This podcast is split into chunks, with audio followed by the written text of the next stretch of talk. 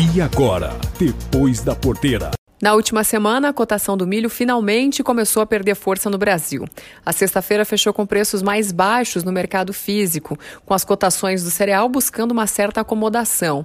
O indicador da Bolsa Brasileira de Mercadorias mostrou preços mais baixos em diferentes regiões do país, como, por exemplo, no estado de Goiás, no Paraná, Mato Grosso do Sul e também no interior de São Paulo. Recentes chuvas e previsão de novas precipitações ajudaram a dar um tom de acomodação no mercado do milho. Na B3 Brasil Bolsa e Balcão, preços futuros também em queda na sexta-feira, assim como aconteceu na Bolsa de Chicago. De São Paulo, da Bolsa Brasileira de Mercadorias, Sara Kirchhoff, em especial para o Depois da Porteira. Esse foi o Depois da Porteira.